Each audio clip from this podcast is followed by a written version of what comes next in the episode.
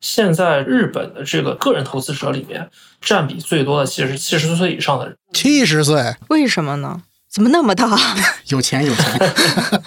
对，其实是有钱。你要想啊，现在七十岁的人，那可能当年他们是经历了泡沫经济那波最辉煌的日本的这些人，那这些人他们还是 old money，对吧？口袋里还是有一些钱的。七十岁以上投资者现在占比是到了百分之四十。哇塞，这么高！这是最近的一个统计数字。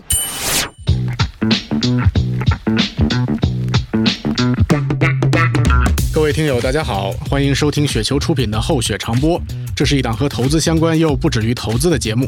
我是主持人七，大家好，我是舒心。最近日本股市涨得非常好，很多人都非常关注日本的投资机会啊。这期节目呢，我们就请到了一位经历非常特别的朋友了，他也是新晋的雪球球友，来跟我们聊聊他眼中的日本经济。他在零八年金融危机的时候就开始在日本读书了，后来在日本的头部券商工作了将近十年。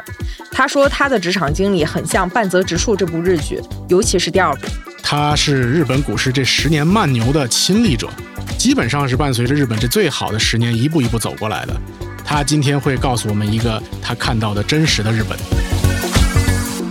首先，我们先来欢迎一下他啊，欢迎一下大熊。Hello，雪球的朋友们，大家好，我是大熊，很高兴今天来参加这个节目，和大家一起分享关于日本的一些故事，日本市场的一些故事。我们今天请到大熊的一个非常重要的话题啊，就是因为最近日经指数涨得太夸张了，然后它应该是在我们录制的这个时间点上，其实已经差不多涨到三万三千点了啊，也就是基本上是三十年以来的新高。你在日本感没感受到这种非常有生机的气氛？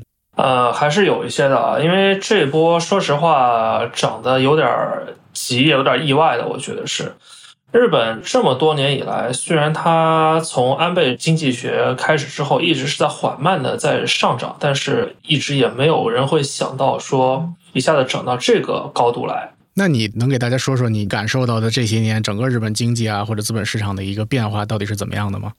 呃，我来日本比较早了，我我去日本的时候是刚刚是雷曼危机的那个时候，就是零九年的时候，零九年初我去的日本，那个时候我还在留学，所以我们上课的时候教授都说雷曼 shock，都说是雷曼危机，雷曼危机。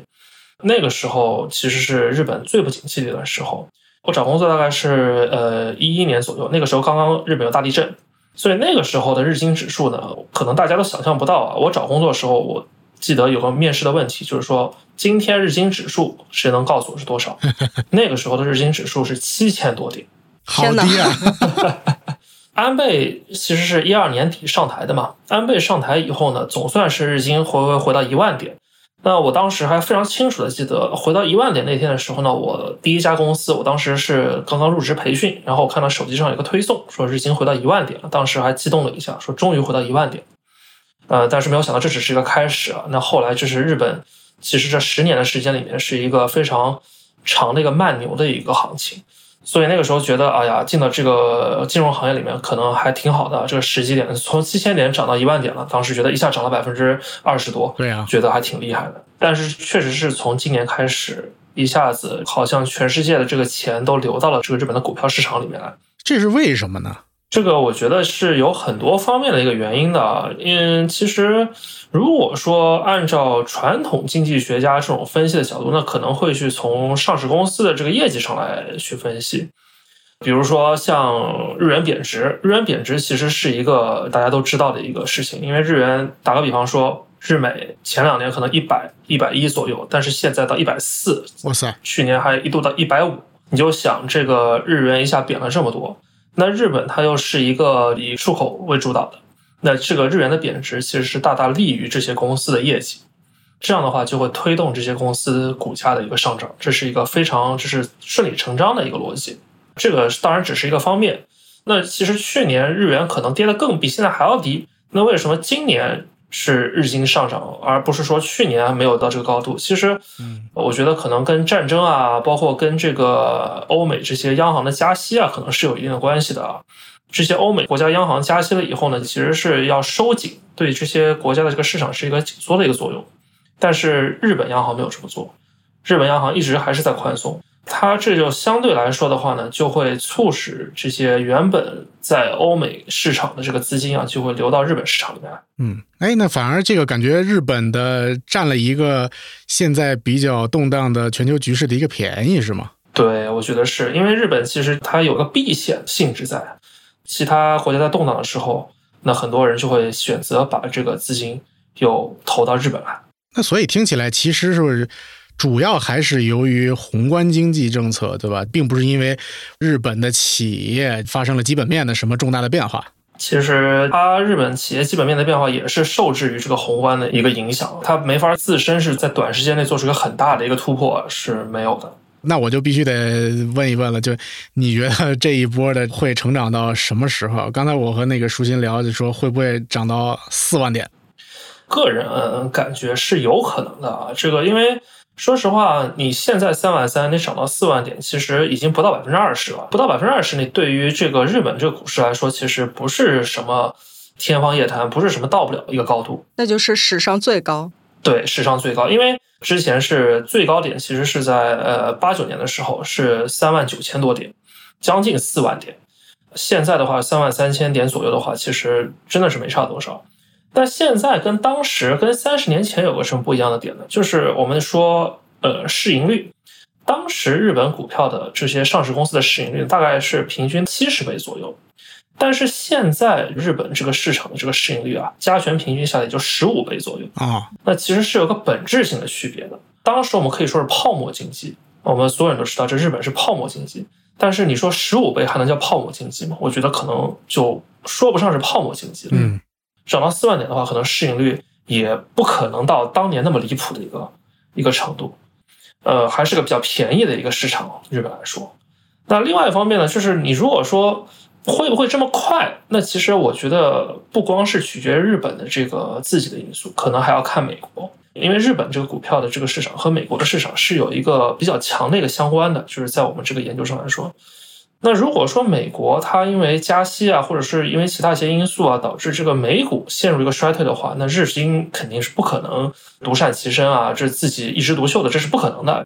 呃，所以如果美国扛不住的话，呃，日本也有可能会有一个调整的一个过程。嗯，那就是如果美国还在持续的上涨，其实日本市场还是一个非常值得投资的地方，对吧？是的，我觉得是的。这是从大体的趋势来说，你要说到四万点的话，我觉得一个是一个不是很遥远的一个一个目标。你刚才聊到差不多到了二零一二年是吧？就是从七千到一万点，呃，那之后呢？就是这个市场是怎么进展的？呃，之后呢，其实日本一直是在推一个量化宽松，在我看来啊，其实是一个比较违反普通经济学常识的一些做法。因为日本它是印钱嘛，它央行印印钞票，印了钞票以后呢，它会去直接以日本央行的名义去进场去购买 ETF 啊，相当于是央行去在托底这个股市，这个事情是所有人都知道的。那在我们知道这件事情以后，就想着，那你央行入场都买了，那我们也都跟着买呗，反正对吧？你也不会去随随便便卖掉，因为你央行如果卖掉的话，对于股票市场的冲击会很大。你不断的印钱，印了钱以后就进场买股票，那这样的话，那股票市场自然而然的就会被托起来。所以说，就即使是出现一些黑天鹅事件，比如说像当年的英国脱欧事件，或者是像川普二零一六年当选的时候，就是市场也都很意外。虽然说一时间呢，这日本股票会跌一下，但是很快又会涨回来。哦，那一方面呢是受美美股的影响是有的，另外一方面就是也有这个央行在里面的作用。所以说这些年，呃，日本一直维持量化宽松，一直在印钱，然后它甚至是推出了这个负利率的政策，也就是让各大的机构啊、个人啊去把这个钱投到这个股票市场里。所以你大概是什么时候开始买里面的股票了？就是开始享受到这个日本资本市场指数成长的这么的一个红利的。我大概一六年、一七年开始买的吧。哦，那很后面了。对，挺后面了。那个时候其实日经已经到一万，将近两万了。呃，那个时候呢，就是我觉得呢，日本可能还会涨，但不会涨那么多，因为毕竟它距离三万八、三万九还有一半的距离嘛。我觉得这是一个挺遥远的事情啊，所以那个时候就定投嘛。定投这个日经的 ETF，每个月买一点，每个月买一点。呃，现在看来买少了，当时应该直接 all in 的。对，那你中间有没有抛过？中间也有抛过，在疫情那段时间，哦，对于后市不是很看好的时候，当时确实觉得这个整个市场的风险还是蛮大的。那个时候还是减过一些的，但现在想想，那个时候其实是一个进场的一个好时机，反而是。像你当时不是一直在券商工作吗？就你还记不记得你当时券商的一些研报？呃，就是预测后续日经的走势是准的还是不准的？不准的，大的事件点上其实是不准的，甚至可以说是完全相反的啊。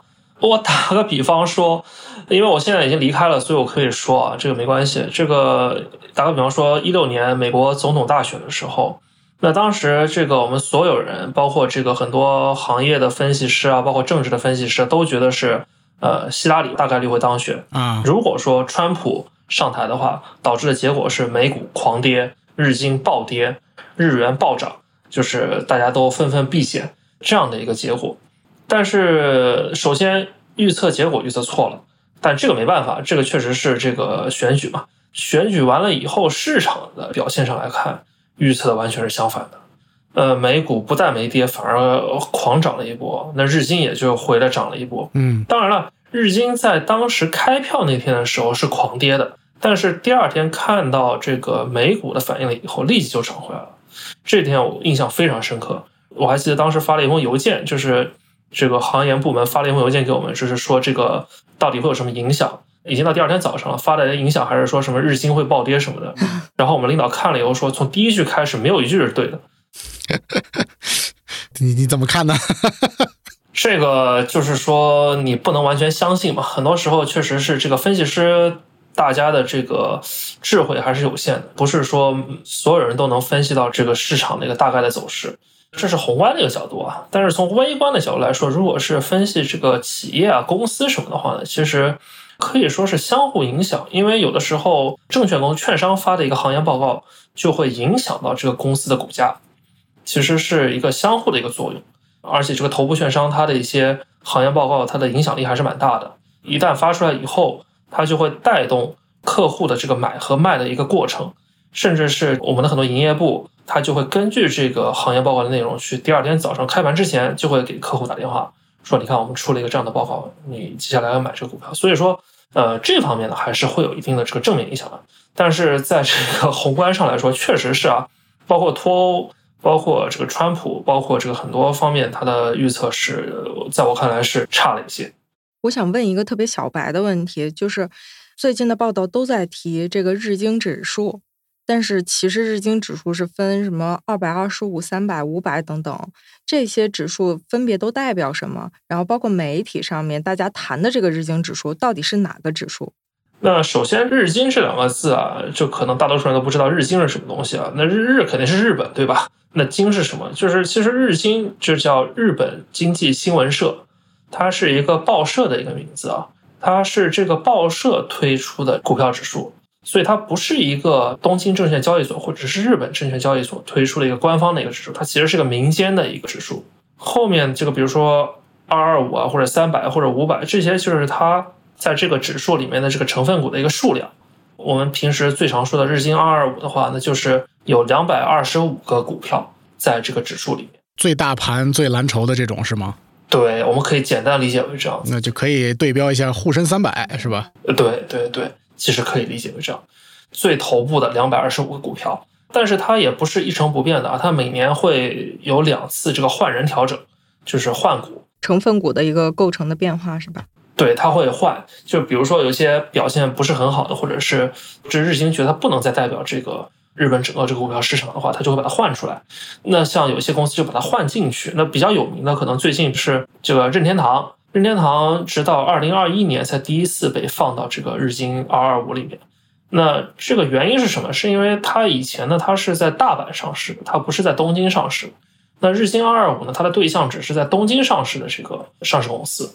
直到最近呢，这个东京证券交易所和大阪证券交易所合并了以后，统一合并为东京证券交易所，所以它才会被。呃，纳入到日经指数的范畴里面，才会被选定到这个日经二五。那当然了，跟这个任天堂最近股票价格表现比较好也有关系啊。那表现不好的话，也是没有希望进去了。除了日经指数以外，其实官方的指数其实是那个叫东证股价指数，叫 Topix，T O P I X，这个指数是可能用的比较多的一个指数啊，它是日本交易所集团自己推的一个。哎，那你说为什么，比如说国内的媒体其实很少提这个指数的，一般都提日经？我觉得还是跟它的这个历史有关系啊，因为日经的这个历史是比较长的，它这个从一九五几年就已经有这个指数了，它其实是。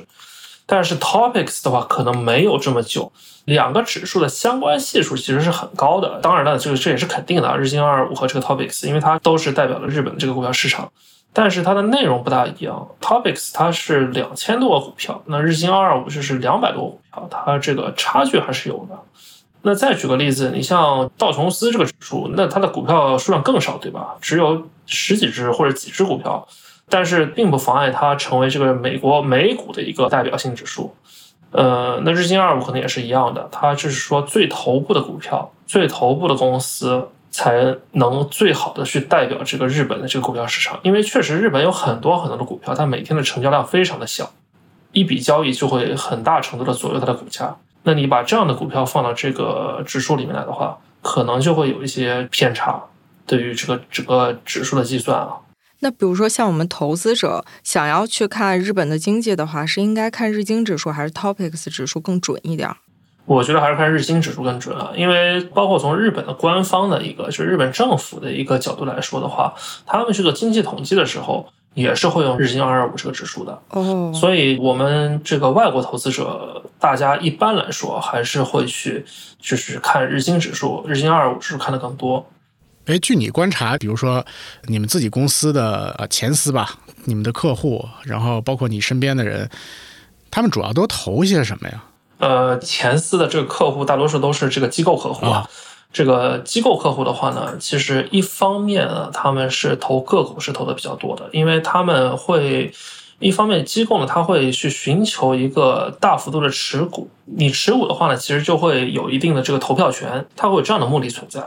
那当然了，单纯的投资的话呢，其实是个股和大盘乃至是期货都会结合在一起做的，因为它不会说是单纯单向的去做一个某一个个股的投资，它其实是根据这个公司的投资的风格或者是投资的目的，它会做一个整体的配置。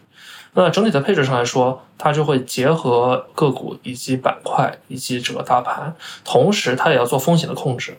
如果做风险控制的话，那就要用到一些期货和期权的工具，它就会去，比如说锁定自己的收益，或者是限定自己可能会发生的损失。那这个时候就会用一些看涨看跌期权。那这个时候呢，其实日本的期权的商品种类呢还是比较丰富的。如果是一些比较特殊的期权或者期货的话，期权的话呢，这个很多证券公司也可以做一定的定制。那所以说这方面的话呢，就是把各个金融产品结合起来。呃，去做一个公司整体的一个投资的一个配置。那个人来说的话，其实我觉得这要看每个个人的风格。一部分人还是会倾向于去买个股，因为一方面呢是他们对于某些公司会比较了解，他们会觉得这个公司以后的发展比较好，或者是这个公司能代表接下来日本的比如说多少年的趋势，像丰田、像索尼。那有一些人他们就会去追求一些分红。像软银，它上市的时候是承诺每年百分之五的分红，嗯，百分之五的分红的话，其实也是挺多的啊。你这个每年有这样的现金能够进账，那有一些人就会就不去看重这个股票本身价值的涨跌，而是去把这个分红锁定在自己的口袋里面。那还有一部分人就会追求一些优惠券，那这个就是比较有意思的一些投资。他可能不是说呃去看重这个公司本身好坏，而是是想去获得这个，比如说麦当劳的这个券，或者是这个 铁道公司的这个乘车券，或者再是这个航空公司的优惠券。那这都是很多人也是为了这个而去投资，可能就买个两三天，获得这个资格以后就把股票卖掉。哦。那这是有有限制吗？比如我必须买一千股？哎，有有有，它有一个底线的，必须要买多少股以上，你才会获得。那你买的越多的话，你就拿的就越多。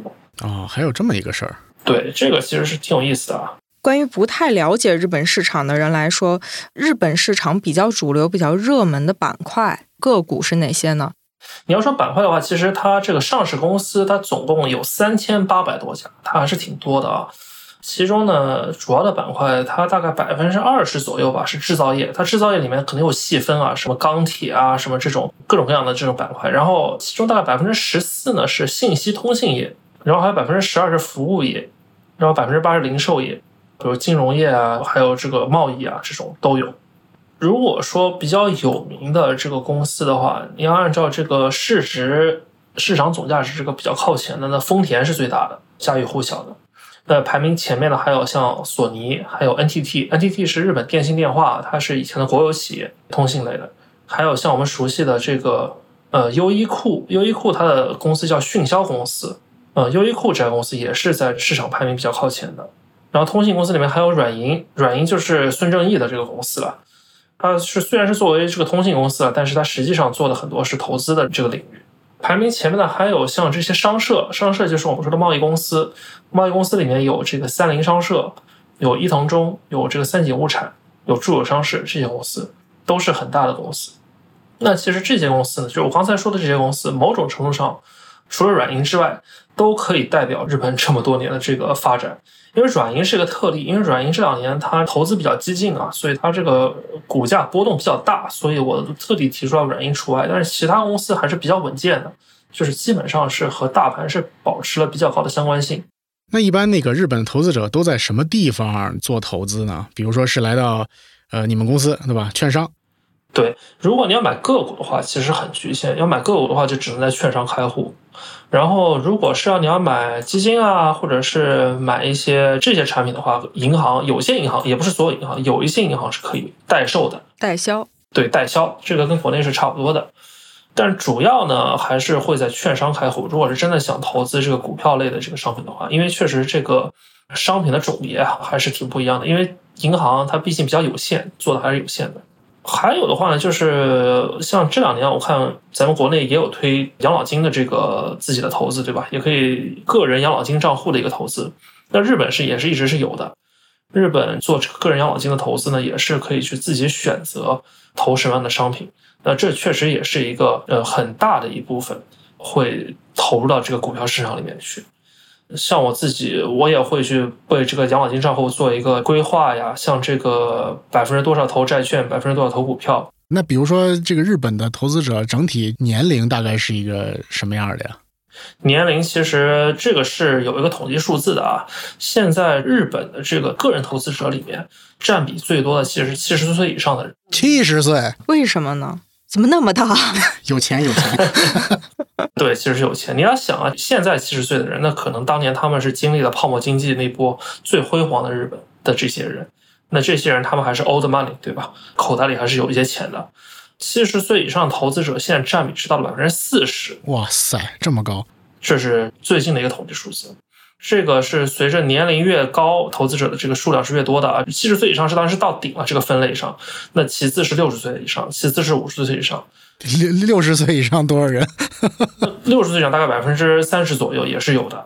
哇塞，六十加七十就占到了百分之七十了，一半以上。日本是多少岁退休啊？日本现在是六十五岁，六十五岁可以拿养老金。那就退休前后的人是投资者的大部分。对。这个和中国还是挺不一样的，是挺不一样的。对，他们是不是很稳健？因为其实这是他们的养老钱。对，我觉得是的。因为随着年龄增长了以后，他这个投资者的偏好肯定会趋向稳健啊。但是另外一方面，其实这些 old money 的这些人，基本上都是头部券商这些传统券商的客户，他们会比较信赖这些券商的销售员。哦，所以说他们的选择很大程度上是被这些销售员左右的。销售员让他们买什么，他们会非常听话。这些销售员还是传统的这种，比如线下拜访的模式吗？对，线下拜访、打电话、上门敲门、唠嗑。这种都是非常常见的，就是在我之前的公司里，我接触了很多同事，他们是很 local 的做这些工作的。他们大概是怎么做的？哎呀，真的是说来大家都不可思议。每天首先每个人是有打电话的一个目标要完成的。打个比方说，一天你要打一百个电话，你即使被挂掉，但是你一天要打一百个电话，你必须要打，打到到数量为止。然后你每天，比如说你要获得多少个登门拜访的机会，因为你打电话嘛，就是跟人家约时间嘛，约时间，比如说今天我在你家见，或者在你公司见，每天必须要完成这个目标。好了，你白天去做完这件事情了，晚上回来以后要做什么事情？写信，写信，纸质的信啊，纸质的，对，不是写电子邮件，不是发短信，不是发微信，要写。有的人还说要毛笔写，哦，就还不是打印，对，要手写。干嘛呢？这是意思其实也不是说什么有价值的话，只是说对这个客户表达感谢，要表达自己的诚意，就是说，呃，感谢你今天呃让我去拜访了你，然后希望接下来我们能够长期的去合作，或者是长期的你能在我们这边买股票。哦，所以就是成交没成交都得写，对然后我又上门一次把信给你送过去，对，哇塞，这个成本还是有点高。这信不会很长，他会就是写很多具体的话，比如说今天你跟这个客户聊了什么，还私人定制，还不能群发，对，私人定制你不能套路。这太难了。对，今天客户说，比如说我的孙子要出国了，我要给他准备一些美元资产什么的，那他就会往里面写。比如说今天我老伴儿住院了，什么东西他都会往里面写。哎呀，这个东西真的是很考验销售员的这个水平和这个耐心的。那反过来，其实你一天写的信越多，说白了就是你登门拜访的客户越多呗，感觉也是一个成绩，是吧？也是个成绩啊，对啊，因为公司也会看的。然后，因为日本人讲究一个长期的一个叫信赖关系，这个信赖关系的话呢，其实也就是建立在这种呃登门拜访啊、写信啊，然后这个唠嗑啊这种基础上。你可能一次两次做不成生意，那可能四五次以后啊，他就会下单。反正这个流程上我，我没听说过国内有这样的。哎，那我们就顺便聊一聊，呃，你作为一个中国人啊，你进入到这个日本的头部券商去工作，还遇到过什么像你刚才说到的这样，就是有点颠覆你三观的这种事情吗？哎呀，太多了啊！这个我估计大部分听众都会很好奇。我再举个例子啊，因为我们这个公司呢，它是比较讲究一个精神胜利的一个公司，它会比较讲究一个上下级啊，然后绝对服从啊，然后一个团队协作啊，这种有点像洗脑的这种成分在里面啊。那如果你作为一个大学刚毕业的新人进到公司里面的话，你会被分配一个呃指导员，他大概是一般来说是一个比你大个三四岁的一个前辈。那这个前辈呢，就会带你，教你业务啊，然后教你怎么做客户访问啊，教你怎么做一些流程上的东西啊。这个只是工作上内容啊，但是更毁三观的是什么呢？一般来说呢，你会跟你的指导员住在同一个宿舍里面，因为我们公司是有宿舍的。哦，你也住过？对，他会在日本的各个地方都会有这个叫我们叫营业部，对吧？就是在进到公司以后，你会分随机被分配到某一个，比如说乡下的营业部去。那你分配到乡下营业部里以后，你就基本上会跟这个指导员住在同一个宿舍里。有点师傅带徒弟的意思了。对对对，就是这种感觉。但是这个可比咱们传统意义上师傅带徒弟可严重多了。我听到的是这样子：你从早到晚基本上都跟你的指导员在一起，我感觉有点窒息，说实话，我没办法接受。早上早饭一起吃，然后一起上班，然后一起工作，一起去拜访客户，午饭一起吃，下午也一起在同一个办公室里。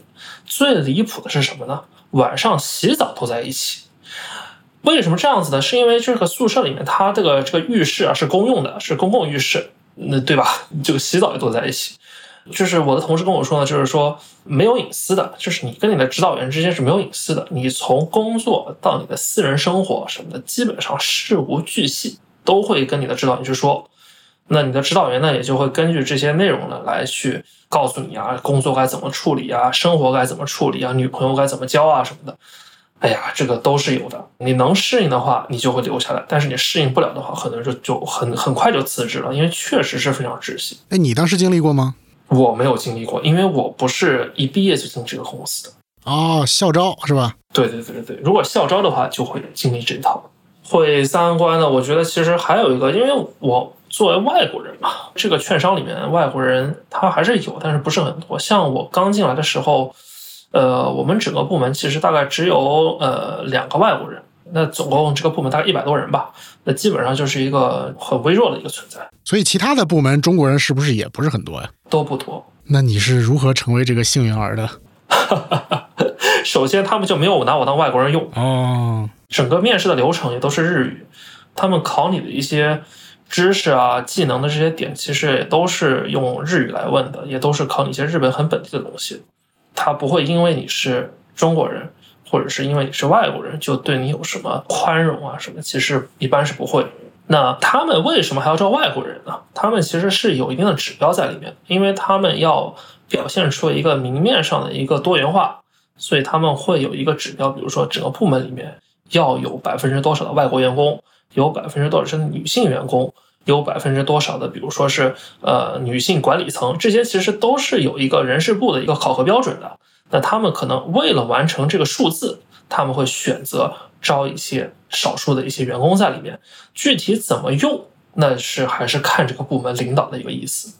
其实我们部门里面后来也招进来一些欧美的员工，但是对于欧美员工的话呢，他们又是另外一套管理。哎，是什么呢？比如说像我们亚洲员工、中国员工的话，他会要求你跟日本人一样用；但是对于欧美员工，他们非常宽容，他们会迁就他们说英语。双标嘛？双标还是感受到了这种氛围的是吧？对，这个是老双标了。这个是整个，其实这是日本社会的一个缩影啊。那你们薪资体系是一样的吗？薪资体系明面上是一样的，它是根据你的职称、根据你工作年限来分的，但是很多是看不见的东西，它也不会对你公开。其实从包括晋升的这个速度啊，我们普遍的感觉，亚洲员工还是有不利的因素在里面的。就是我们即使干的活都一样，甚至我们干的比日本员工更多的活儿，但是，呃，一些天生的不利就会影响我们在这个公司里面的上升。我记得你之前跟我提过，说他们的整个的，比如说工作体系或者使用的工作上的工具，也并不是那么先进，是吧？对，这个也是有一些。呃，会让大家挺意外的一些点啊，就是其实我们可能觉得日本怎么说也是一个比较发达的一个经济体，金融行业毕竟是有一定传统啊，它这个应该是比较先进，但实际上并不是这样。他们很多时候呢，就是我们工作里面用到的一些系统啊，包括一些工作方式啊，什么还是非常传统，甚至是非常落后的一些方式。那打个比方说呢，呃，日本还在非常广泛的使用传真这个东西。也就是说，很多我们的客户，包括我们发给我们的客户一些资料的时候，我们会选择用传真，而不是用邮件，或者是比如说用微信啊、PDF 这样的，不是，而是用传真这样的方式。那它效率很低啊。对啊，效率非常低，而且很容易出错，因为传真你是要输号码的，你万一电话号码输错了，你会 A 客户的东西发到 B 客户那儿，那就会是非常严重的一个就是。我们叫这个信息泄露的一个错误，但是日本还在保持这样的一种方式去做客户沟通，他们甚至还非常骄傲说：“你看，我们很传统啊，我们还保留着非常好的传统。”我想这是好的传统。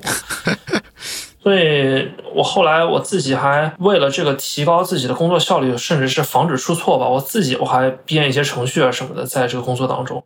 自己编程吗？对自己编程啊，这是真的是被逼无奈了。这几百行的数据，你要去手动去一个一个对，太离谱了。那你做这个动作会有违上级的指令吗？会啊，因为上级会觉得你自己开发的这个东西你会用，别人不会用，他就会这样觉得。那另外一方面，万一你开发的这个东西出现了什么问题的话，你能不能承担这个责任？他更看重的是这个。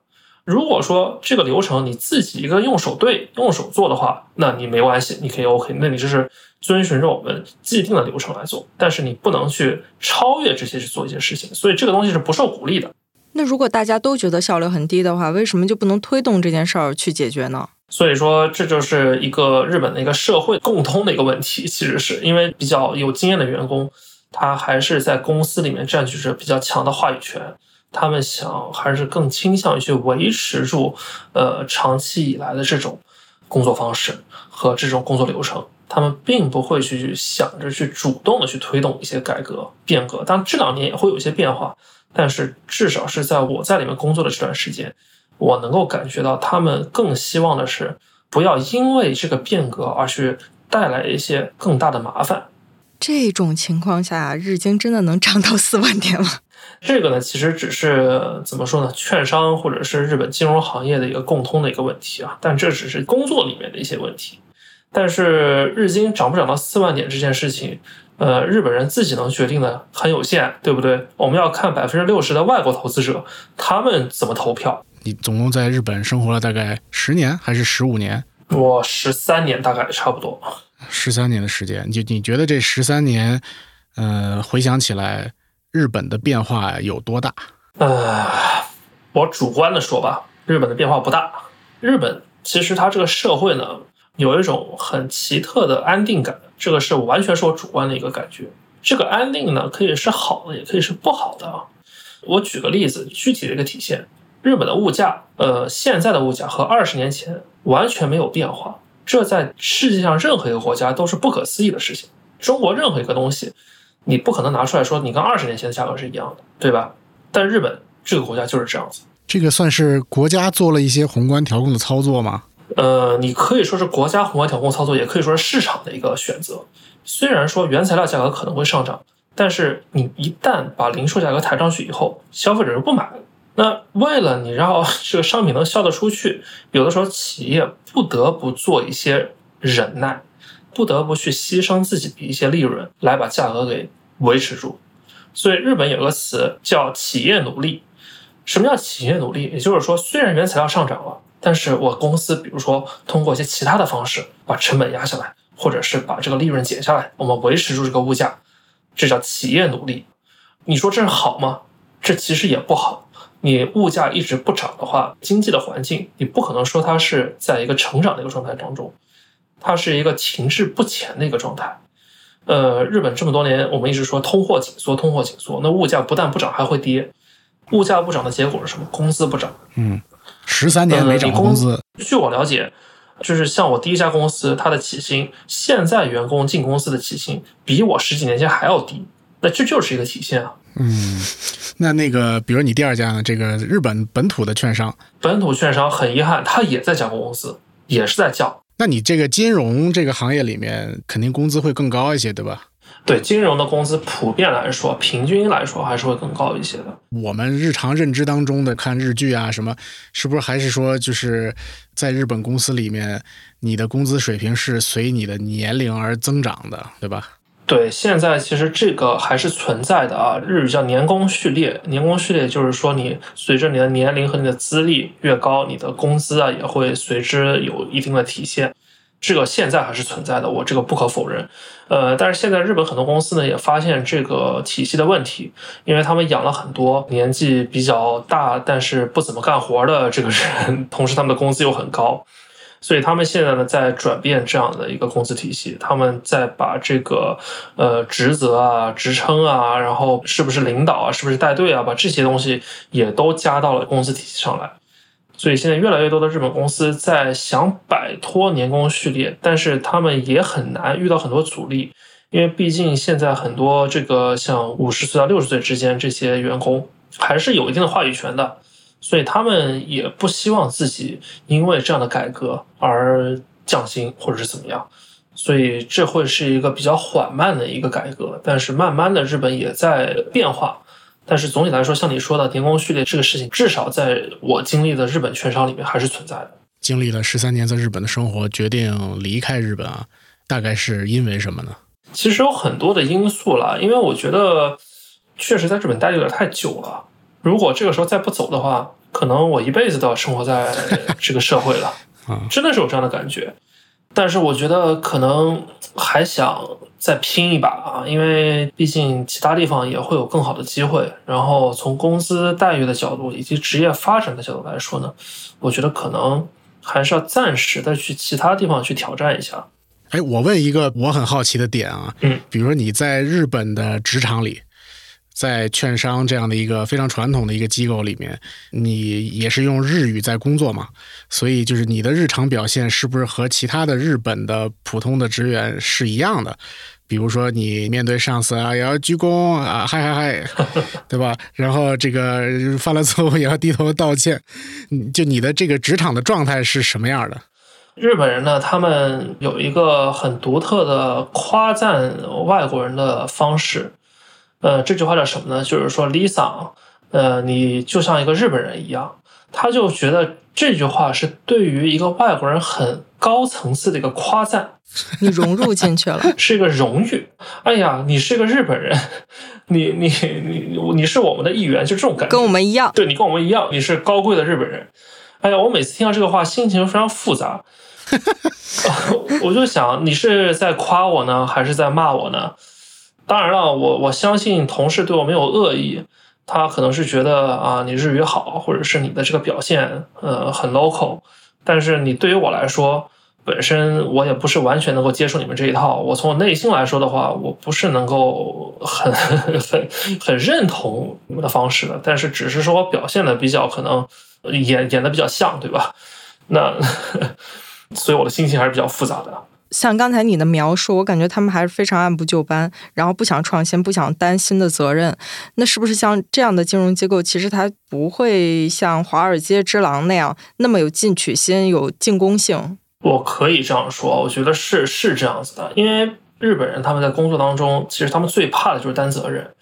你要说想让他们做一些创新的事情，做一些激进的投资，做一些非常冒险的事情，其实很难，因为他们担心的是万一失败了会发生什么事情。那他们比如说辛辛苦苦在公司里面熬了二十多年，好不容易熬到一个比较高的职称了，可能因为这件事情，他们的职业发展就毁了。可能就到此止步了，你就上不去了，或者怎么样，他们就会非常担心这样的事情发生，所以他们就不会去非常主动的做一些我们看起来会得到很高收益的这种冒险，他们不会这样做。嗯，就你会比如说下班的时候也会像我们看的日剧里一样，你跟着你的领导一块儿去喝酒吗？到酒吧里？也会有啊，也会有啊，我就很难熬嘛，因为日本人他们叫我吉桑，我吉桑老头嘛，这些老头们聊的这些东西吧，都是。他们喜欢的东西，比如说他们喜欢棒球啊，那棒球我后来慢慢的我也接受了啊，某个选手怎么样哈，这是他们社会的一部分了，已经是。那还有比如说他们就会说他们当年怎么怎么样成功，在泡沫经济时代，当年我的奖金就可以买一辆什么车。哎，那我听到我也会很心情很复杂。我想你当年买过，我们现在奖金才几个钱，对吧？当年日本的辉煌我们没有经历过，现在我们要经历失去了三十年，这好像也不是很公平。跟这些老头儿出去喝酒呢，就会听到他们说这些东西。那有的时候挺有意思的，就我就问他说：“那你以前在银行工作？”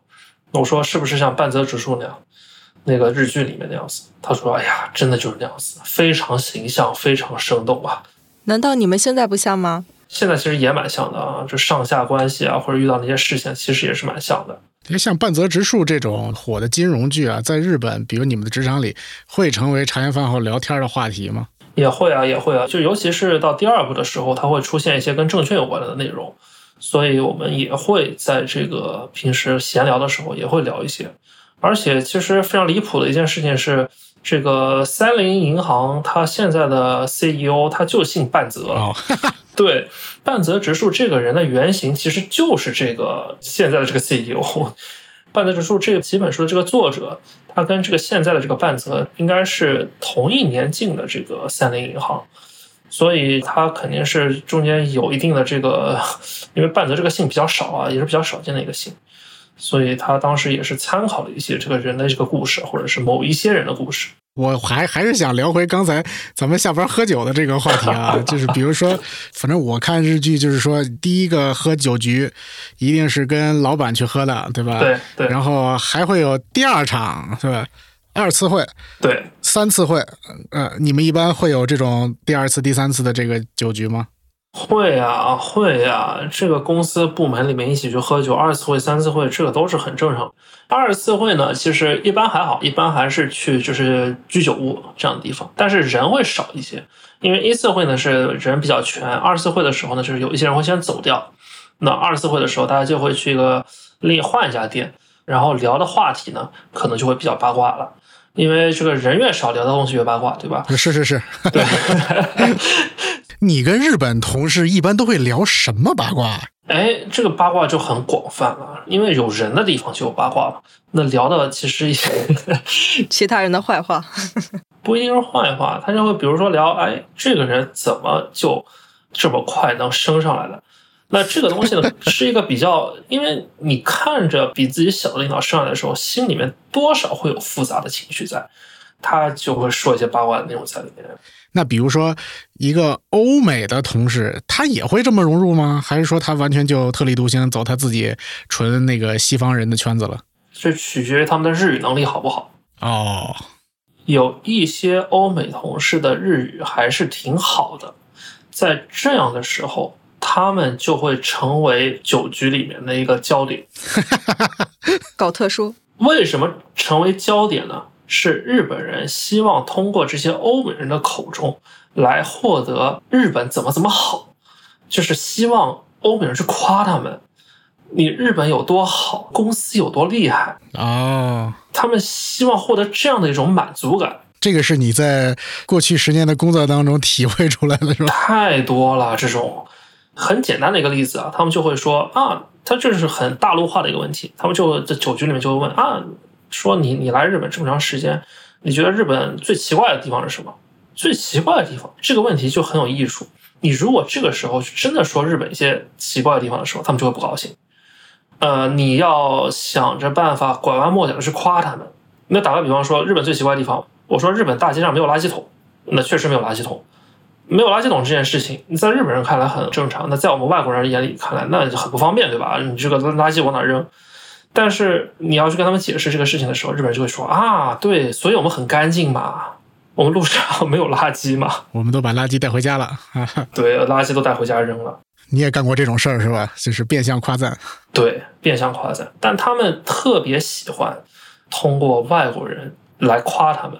我一开始的时候呢，我很多前辈啊跟我说这是套路，其实都是套路。一开始呢，我还去迎合他们套路，后来真的就很累，因为每次聊都差不多。我就想，哎呀，你让我每次换个不同的点来夸你们，我也挺累的。然后后来我就不大愿意去参加这种东西了。我觉得，哎呀，真的是 可以不参加吗？呃，也可以吧，一两次也可以。但是你总不参加的话，就会成为被念叨的话题，这也要防止这样的事情发生。哎，那还是得有一个融入的过程，是吧？对，像你们这种头部的金融机构，也会有这种学历的歧视吗？很多券商包括银行在第一关简历关的时候，就会把不在他们目标学校的这些学生直接就简历关就筛掉了，连面试的机会都不会给。每个公司的标准是不一样的，有一些公司，比如说它的标准是早大为止。那有一些公司他会说，比如说，那早大以后，比如说明治大学或者是立教大学那一档、法政大学那一档，我还会要，那还会放宽。再有的公司可能会更严一点，他比如说除了东京大学和京都大学都不要，那也有这样的。呃，所以每家公司它的标准不大一样吧，这是尤其是在招应届毕业生的时候，还有的时候就是他会针对某几个学校开专门的宣讲会。其他学校的毕业生根本没有机会去报名，你根本都看不到这个宣讲会的选项。日本也是一个非常挺看学历的一个社会啊。我当时研究生，我我是一桥大学，它是一个比较小众的一个国立大学，它是在东京，然后它是商科和这个经济是比较强的，所以基本上不会遇到说在简历之王被刷掉的情况。那你进入这个证券公司之后？这个有没有一个所谓的大学帮，对吧？哎，有啊，还真的有哎！我第一家公司是有的。我进去没多久，我就收到了前辈给我发来的邮件，然后措辞还非常的委婉，就是说，如果你有兴趣的话，欢迎来参加我们的活动。呃，如果觉得受到打扰的话，可以无视我的邮件，那绝对是不能无视的啊！因为你从一开始就没有无视这个选项，你肯定要去参加的。然后你就会被他们邀请去，比如说，呃，我们当时这个叫叫如水会。君子之交淡如水，就是从这个来的，叫如水会。就一桥大学派就叫如水会，对对，叫如水会。然后我就去参加了这个我们公司的这个如水会。多少人？其实人数不多，人数可能就就十几个人。当时就是去参加活动的可能十几个。最大的是公司的会长，嚯，直接就是会长了。对他后来做了日本邮政集团的最大的领导，会长牵头说：“今天有个新人加入了，大家欢迎。”就类似这样的场面，那我是从来没经历过的。我一下哇，会长，天对呀，直接进入了会长派，对，吓得半死，真的是。最后发现这个派别在公司里面发挥过什么作用吗？或者给你真正提供了什么帮助吗？好像没有。但这个东西其实看个人的啊，这个真的是看个人的。因为据我所知，是有的，我的前辈他们是有用到过这些领导的力量的，包括说，甚至是我们当时这个如水会的干事，他结婚的时候，甚至都请到会长证婚啊什么的，也是有的啊。哦，所以你整体去总结一下自己十三年在日本的这个工作和生活，你大概会怎么总结？可能从职业的发展来说。和整体的一个工资待遇来说的话，对于我来说不是一个最理想的地方。但是另一方面呢，呃，它给了我一个其他地方可能没法带给我的一个体验，因为它是一个呃亚洲一个比较发达的经济体，呃，同时它也是一个有有一些底蕴、有一些传统的地方，它也是一个全球都非常瞩目的一个市场。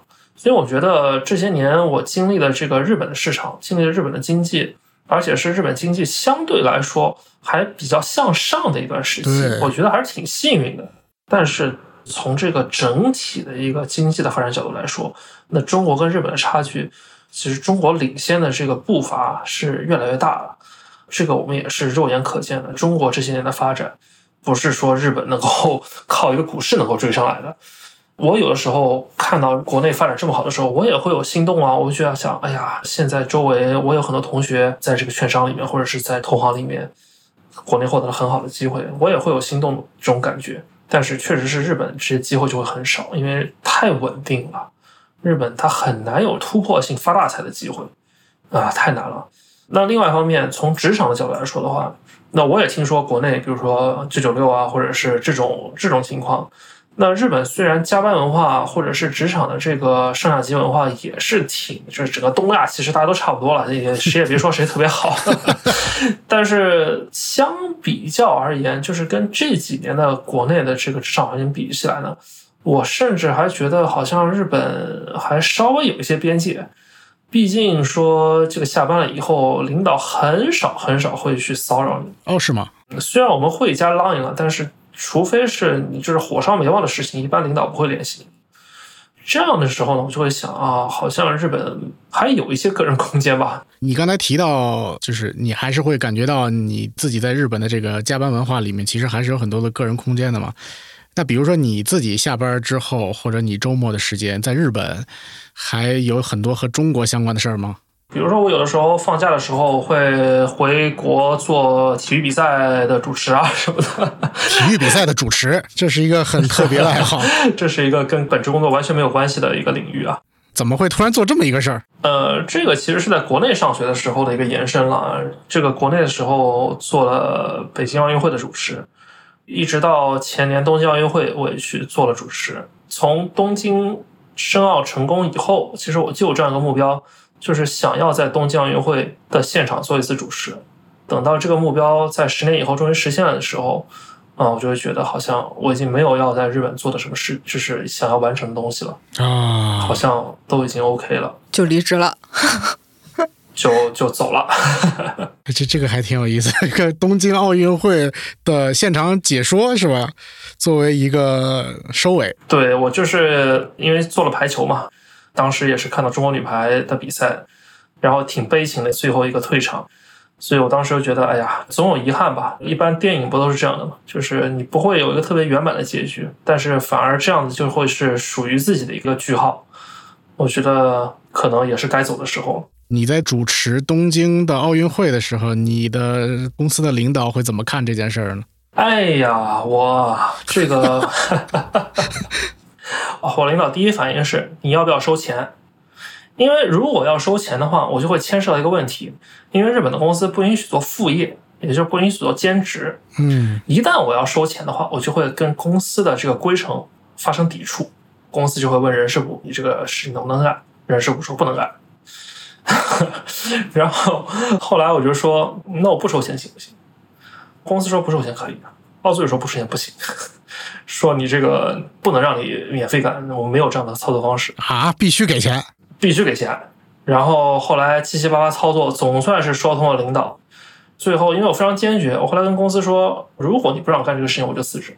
啊，当然了，最后辞职不是因为这个原因啊，最后因为公司让我干了，所以我不是因为这个原因辞职的。但是我公司说，如果你不让我干这个事情，我就辞职。后来还是让我干了，因为我觉得这是一个价值观的事情。呃，因为我做的这个事情，首先不是说为了我个人的私利，更何况这个我们公司还是你们奥运会的赞助商。从这个角度来说，我觉得我做的是对社会有益的事情。于公司也算合情合理，是吧？对，从常理上来说，我觉得应该是可以 OK 的。但是有的时候，我们的常理和日本的常理并不相同。来，我们这个节目的最后，我觉得，毕竟在日本十三年，那你整体观感就是日本的公司社会，它的优点是怎么样的？一开始的时候，我就说到这个安定啊，这个安定的这个感觉，呃，这种安定感对于日本的整个社会的运转来说，其实非常重要的一个点，因为以日本大公司为首的这个社会体系，在这么长的时间里面，给日本社会。带来了这样的安定的整体的社会氛围，其实对于日本的经济来说是一个呃非常重要的一个支撑。嗯，我可以这样说吧，就是因为日本的这个日经指数啊也好，其实它都是以大公司为主的嘛。那大公司的业绩的好坏，其实也就左右了日本经济的一个整体的一个印象。那其实我们可以说，虽然说日本经历了失去的三十年，但是其实在这三十年里面，可以说日本的公司很多都是在这个闷声大发财。再慢慢的去开发他们自己的一些新的东西，他们再去想要占领属于海外的市场，哪怕是在比较不好的经济环境里面，也去做些企业努力啊，想去把这个市场维持住。其实很多公司呢，是不管是大公司还是小公司，从企业的角度来说，还是维持了这个日本传统意义上的一种这个吃苦耐劳的一种传统啊。那这种传统，这种工匠精神。这种维持下来以后呢，其实就会给投资者一种安定的感觉。也就是说，即使是在整个社会环境或者是说经济环境非常不好的时候，这些公司呢还是活了下来。嗯，很多百年企业、两百年企业还是活了下来。嗯，还在不断的在发展。嗯，其实这就是我这么多年在日本感受最深的一个点，就是说不会是一家公司一下子想发展成一个。巨无霸的企业，大多数公司没有这样的想法，只想在自己的领域里面耕耘下去。那有的时候可能就是这样的坚持，或者是工匠精神，给日本社会带来了非常重要的一些东西。在我在日本的这十几年里面，日经指数在慢慢的往上涨，那日本的这些公司的股价也都是在大多数公司就是平均下来都在慢牛这样的过程。一方面呢是有外国的这个作用，一方面是日本央行的一个政策的作用。那还有一方面，就是这个日本的公司本身吧，它的这个业绩如果太难看的话，那肯定投资者也不会去投他们，就是说明他们的这个整体的业绩和运转上还是一个比较良好的。公司的这个资产负债表上，大多数公司都还比较健康，他们还有钱去给自己的公司股票做回购，都是支撑他们股票的一个重要因素啊。从投资的角度来说，我现在如果还有闲钱，我还是会去做一些指数的定投。日经指数吗？对日经指数的定投啊，但是我不会去选择个股，因为我觉得投这个大盘已经足够了。但是我觉得你对日本的整个的经济的信息啊，包括其实对于日本经济的这个了解啊，我觉得还是比较能够认同日本经济可能还是会继续往上走一走，对吧？是因为它还是一个有底子的国家，虽然说它可能不如当年了，不如泡沫经济时候那么腾飞了，可能没有曾经往日的辉煌。但是它的底子还在，然后它的公司的这个发展还是比较健康，同时它的这个股票的这个估值还比较合理，从我们一般投资者的角度来说还比较合理。当然，它长期以来一直是这样，不是说只有今天是这样子，它一直以来它的市盈率、市净率都不高，一旦有比较的话，就会感觉出来，啊，投资价值呢，客观上来说还是有的。所以今天很感谢这个大熊给我们的分享啊，呃，我们也希望听众朋友可以从中去了解现在日本的经济状况，然后看看自己的资产配置的架构里面会不会可以放一些偏全球性的资产。好，我们今天就先聊到这儿，感谢大熊，谢谢，再见，谢谢大家，拜拜。